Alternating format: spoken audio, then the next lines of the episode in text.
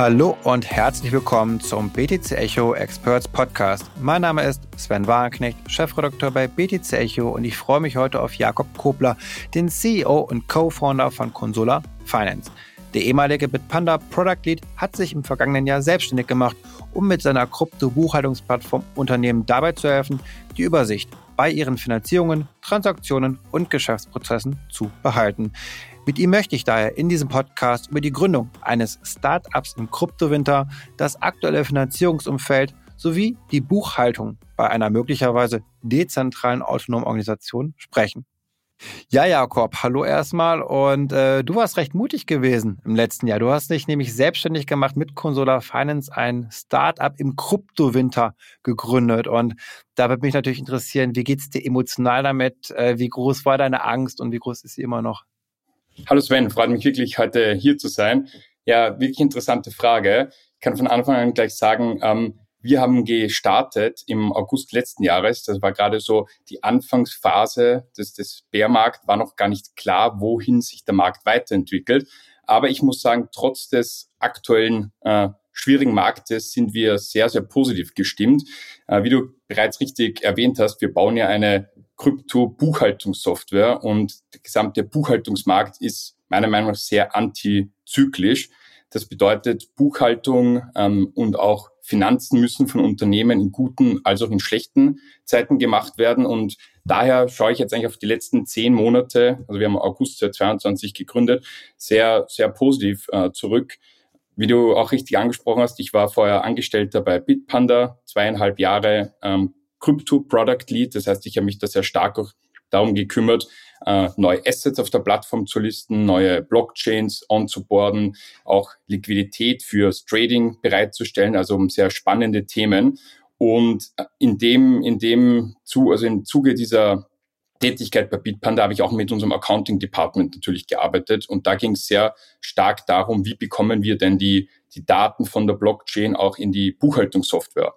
Und wir haben uns dann auch viele Lösungen angeschaut am Markt und, und gemerkt, da, da ist noch nicht wirklich ein Player, der das, das ordentlich gelöst hat. Und sind dann weitergegangen, haben mit, mit vielen Unternehmen äh, gesprochen. Das heißt, wir waren so in der Pilotphase und da hat sich dann einfach gezeigt, da ist Demand am Markt da. Und das war sozusagen die, die Motivation vor zehn Monaten, äh, die Firma zu starten. Okay, also okay, vor zehn Monaten ungefähr ist es losgegangen. Das heißt, aber das Schöne ist schon mal zu hören, es gibt auch im Kryptosektor antizyklische Geschäftscases, so ein bisschen wie Medizin, das geht ja auch immer, oder Nahrungsmittel, egal wie die Wirtschaft gerade ist und Buchhaltung ist auch ein Thema, das es halt immer bedarf, gerade jetzt in diesen Zeiten, glaube ich, wo ja die Regulatorik eher nochmal zunimmt auf jeden Fall. Und ähm, wie war das eigentlich nochmal für dich in der Zeit bei Bitpan? Das ist ja so ein Riesenunternehmen geworden in der Zwischenzeit. Ich war selbst da gewesen letztes Jahr, habe mir das mal angeschaut. Das ist ja fast schon mehr ein Konzern, das ja, Unicorn, Österreich ist das größte. Ähm, Gab es da noch so ein Start-up-Feeling oder war das irgendwann auch schon so, so ja, konzernmäßig fast schon? Also ich muss sagen, die zweieinhalb Jahre bei Bitpal war wirklich äh, eine unfassbar gute und positive Zeit für mich. Ähm, kann fast damals sagen, war, war es eigentlich mein, mein Traumjob, abgesehen vom, vom Gründen, also vom Selbstständig, von der Selbstständigkeit. Äh, es war absolut äh, die Freiräume des, des Startups konnte ich eigentlich bis zum, zum Ende genießen. Das heißt, ähm, sehr viel äh, Eigenverantwortung. Ich hatte mein eigenes Team. Wir, wir konnten äh, sehr viel neue Produkte auch äh, bauen, ähm, ausprobieren. Und von dem her war die Startup-Feeling eigentlich schon bis zum, zum Ende da, was natürlich bei Bitpanda ähm, nicht da war, war immer die, die Angst sozusagen um die nächste Finanzierung, was man von Startups kennt. Bitpanda war ja hochprofitabel. Das heißt, es war äh, eine, ein Mix aus ähm, die, die Vorzüge von, vom Startup, andererseits auch ein sehr solide und, und profitables mhm. Unternehmen bereits. Und wie, wie hast du das dann gemacht mit der Finanzierung? Also habt ihr dann direkt Wagniskapitalgeber an Bord gehabt oder wie bist du da vorgegangen? Genau, bei uns ging das eigentlich ziemlich schnell. Wir hatten dann ein, ein Pitch-Deck ähm, zusammen, den ersten Prototyp gebaut und, und einige User-Interviews äh, durchgeführt äh, mit dem Pitch-Deck dann zu unterschiedlichen VCs und hatten eigentlich sehr schnell einige Termsheets ähm, am Tisch auch liegen, ähm, was auch für uns damals verwunderlich war. Ich bin ja First-Time-Founder und von daher äh, war ich eher überrascht, dass so schnell Angebot da war. Auch dann mit, mit, mit den ähm, Business Angel war die Runde auch sehr schnell oversubscribed. Das heißt, wir waren noch in einer glücklicherweise in einer Zeit, wo Marktumfeld noch etwas besser als heute war. Von dem her von ähm, Ideation, ähm, erster Prototyp bis zur Finanzierungsrunde sind eigentlich weniger als zwei Monate hm. ähm, vergangen. Und wie wichtig ist dir dabei die Rolle, ob es sich um einen strategischen Investor handelt oder einfach nur einen Geldgeber? Weil ich glaube, viele Startups stehen immer vor dieser Frage, okay, ähm, worauf kommt es mir eigentlich jetzt an? Äh, und, und wie hast du da entschieden? Ja, ich glaube, das ist ähm, sehr, sehr wichtig. Und äh, damals ähm, war ich natürlich auch neu in der Startup-Landschaft. Ich, ich wusste noch gar nicht, wie wichtig ein strategischer äh, Investor ist. Das zeigt sich jetzt auch und muss auch sagen, ich war da auch sehr, sehr glücklich mit oder sehr, ja, sehr, sehr gut gelaufen mit meinen aktuellen ähm, Investoren. Wir haben ja Speed Investor als, als Lead Investor da sitzen echt einige Personen, die sich im Kryptomarkt sehr, sehr gut auskennen und auch von der Finanzierungsseite genügend Kapital für eine gute Pre-Seed-Runde da war. Aber wir haben uns dann auch aus dem ähm, Kryptomarkt, ähm, also wirklich Crypto-Native ähm, Investoren an, an Bord geholt, wie zum Beispiel Blockchain Founders Fund aus Singapur. Die machen rein Blockchain Investments und auf der Business Angel Seite auch ähm, sehr viele ähm, Web3-Experten sozusagen, angefangen von den Bitpanda-Gründer selber, Erik Paul Christian, äh, Lukas, ähm, der jetzige Deputy CEO von, von Bitpanda, aber auch Florian Wimmer, der CEO von Blockbit ist dabei, Christian Niedermüller, CEO von ähm, Block ah, sorry, Block Pit war natürlich äh, äh, Florian Wimmer, Block Trade, ähm, Christian Niedermüller und auch einige. Das, das hört sich schon nach sehr, sehr viel an. Das hört sich auch sehr rund an, auf jeden Fall, sehr reibungslos. Aber was waren so in der Zeit, würdest du sagen, so schon hart? Was waren so nervig? Weil ich glaube, keine Gründung geht ohne Stolpersteine. Ja, man also muss auch sagen, bei uns gab es einige Probleme am Anfang mit der Eintragung ins, ins Firmenbuch. Das war auf jeden Fall äh, eine größere Challenge als gedacht. Da gab es ähm, größtenteils zwei Probleme. Erstens mal war unser Name dann schon vergeben. Wir, müssten noch, wir mussten nochmal zum Notar, was dann wieder knapp 2000 Euro gekostet hat, nur um die Namensänderung durchzuführen. Das waren halt schon unglückliche Überraschungen. Und ja, andererseits ähm, auch, dass wir an sich eine Datenplattform sind, ähm, Bezug zu Krypto auf der Landingpage hatten. Das hat auch die, die ähm, Eintragung im Firmenbuch verlängert, weil Fragen aufgekommen äh, sind. Genau, das war sicher ein Stolperstein am Anfang. Zweiter großer Punkt war natürlich, wir wollten von Tag eins ähm, mit 100 Prozent starten, aber man muss zuerst ja auch ein gutes Team heiren und gute Entwickler mit Web3-Hintergrund in Österreich zu bekommen, das ist uns nicht gelungen. Das heißt, wir sind jetzt auch ein fully remote Team. Ähm, war es für dich klar, in Österreich zu gründen oder hast du auch überlegt, vielleicht ins Ausland zu gehen? Ähm, wir haben überlegt natürlich, aber haben uns dann für Österreich entschieden. Erstens, weil auch ähm, das richtige Setup da war mit den Bitpanda-Gründern, mit Speed Invest. Äh, ein anderes muss man auch sagen, Miro, mein Co-Founder und ich, wir leben eigentlich auch gern in Wien. Ähm, ist auch sehr schön, kann ich total verstehen. Ich bin da auch immer gerne. Und genau, dann war auch ein großer Grund, es musste auch schnell gehen alles. Das heißt, wir wollten starten, wir, wir wussten, was wir bauen wollen und, und dann ging es eigentlich nur darum, wie können wir möglichst schnell starten und das war auch ein, ein, ein Hauptgrund. Ich muss auch sagen, die Förderlandschaft in Österreich ist auch nicht so schlecht. Wir konnten dann auch eine Förderung von AWS, also nicht Amazon, sondern äh, die österreichische Förderstelle bekommen und das funktioniert auch nur, wenn man die Firma in Österreich hat. Das heißt, Kombination aus einiger Faktoren, aber natürlich auch interessant im Ausland zu gründen, glaube ich, hat alles ja. Vor- und Nachteile. Was wäre so ein Land, da würde mich interessieren, was wäre so ein Land, wo du sagen würdest, wenn nicht Österreich, dann dort? Sehr, sehr gute Frage. Ähm, ist jetzt schwierig, mich da, da einzuschränken, aber ich kann sagen, von einigen bekannten und anderen Gründern, die haben natürlich auch in, den, äh, in Dubai gegründet, hat natürlich auch viel Vorteile und Nachteile zugleich. Ähm, aber auch, ich glaube, die, die Schweiz ist auch sehr interessant, gerade für den Geschäftsbereich, wo wir unterwegs sind. Genau, ich glaube, das, ja. das waren so. Ein Vorteil ist ja auch so ein bisschen, dass wir jetzt in Europa äh, die Mika haben, Markets and Crypto Asset Regulation, die so ein bisschen Einheitlichkeit reinbringt. Äh, würdest du vielleicht auch sagen, dass das eher hilft, also Krypto-Startups, Krypto-Unternehmen in der EU, oder ist das vielleicht auch eher wieder ein zu viel an Anforderungen, sodass dann doch Dubai vielleicht attraktiver ist? Ich sehe es generell eher positiv, dass äh, Europa jetzt Vorreiter mit, mit der Mika, der Mika 1 jetzt zumindest ist. Ist noch nicht alles äh, abgedeckt, zum Beispiel DeFi, was ja für uns auch ähm, am spannendsten ist, kommt ja wahrscheinlich dann mit der Mika 2. Aber generell glaube ich, ist, ist gut, wenn man Rahmenbedingungen hat, um Unternehmen eben dann auch Spielraum zu setzen, äh, Geschäftstätigkeit auszuführen. Das ist natürlich der, der, die gute Seite. Äh, auf der negativen Seite kann man natürlich auch anmerken, dass Risiko besteht, äh, dass zu viel Regulierung, Innovation ähm, auffällt. Aber ich glaube, aktuell sind wir auf einem guten Weg. Wir verfolgen das auch sehr, sehr stark mit und sehe es eigentlich positiv. Glaubst du auch, dass sich jetzt für Krypto-Startups das Finanzierungsumfeld inzwischen bessert? Also als du es gemacht hast, das war ja eher sozusagen gar nicht gut, das Umfeld, aber eher Angst sehr, sehr dominierend. Jetzt merke ich gerade im Jahr 2023, es gibt große Probleme nach wie vor und der ist auch noch nicht ganz vorbei, der Winter, aber etwas zuversichtlicher kommt mir zumindest die Stimmung vor. Teilst du das oder ist es nach wie vor ein, ein Riesenproblem?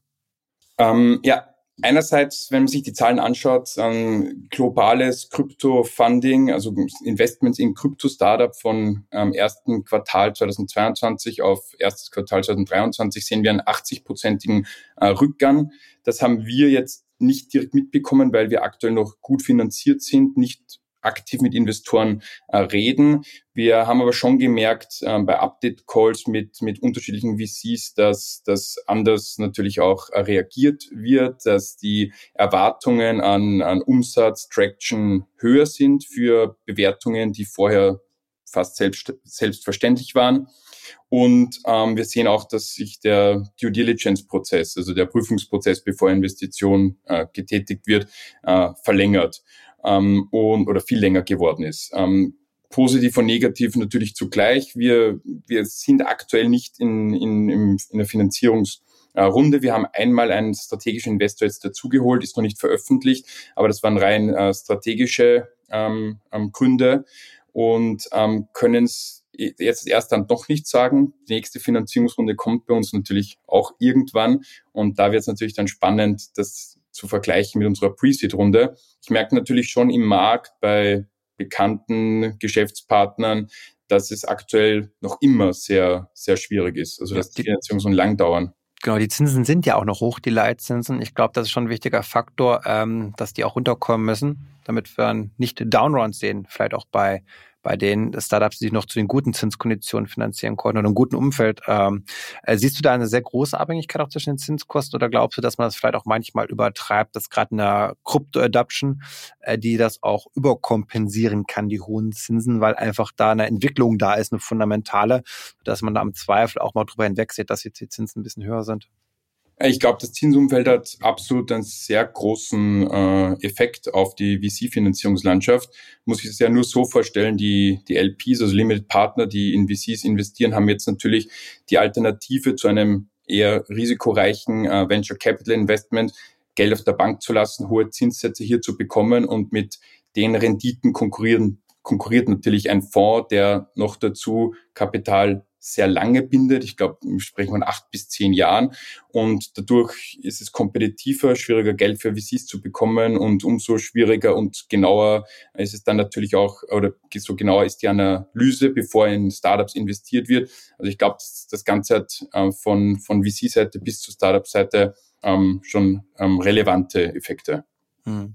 Und auch da spielt ihr schon eine gewisse Rolle. Du hast Anfang schon so ein bisschen erzählt. Äh, eure Plattform oder Software, die ist ja nicht nur für die Buchhaltung gedacht, sondern es geht auch um Finanzierung, um Transaktionen. Und ich muss sagen, ich tue mich da mal so ein bisschen schwer, das äh, im Ganzen zu verstehen erstmal, weil ich frage mich, wofür brauchst du einen extra Anbieter? Das gibt's doch alles schon. Jedes Unternehmen hat eine Buchhaltung und eine Steuersoftware. Und kannst du da mal erklären, ähm, warum ist jetzt Krypto, warum ist das jetzt so speziell und wofür brauchst du eine eigene Lösung?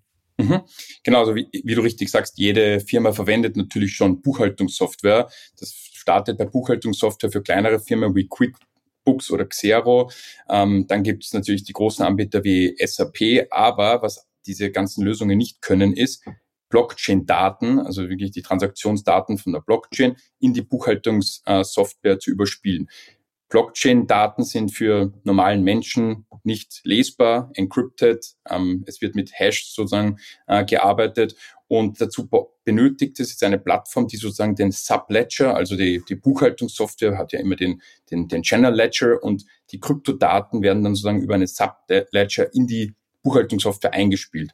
Und die bestehenden Lösungen bieten das einfach nicht an und ohne eine Lösung wie Controller Finance oder natürlich auch einer der Konkurrenten, äh, funktioniert das gar nicht. Das ist natürlich ein Teil, den wir abdenken, abdecken, aber generell haben wir es uns zur Aufgabe gemacht, Unternehmen Klarheit und Kontrolle in die Kryptofinanzen äh, zu bringen. Das heißt, wir automatisieren einerseits den Buchhaltungsprozess von Blockchain-Daten kommen in unser System, werden getaggt und in die richtigen äh, Debit-Credit-Account-Types äh, gebracht und dann passiert die Überführung in die Buchhaltungssoftware. Das ist sozusagen ein, ein ähm, Teil, den wir abdecken, aber wir bieten auch mehr. Wir bieten dann das automatisierte Tagging von Transaktionen, basierend auf Regeln.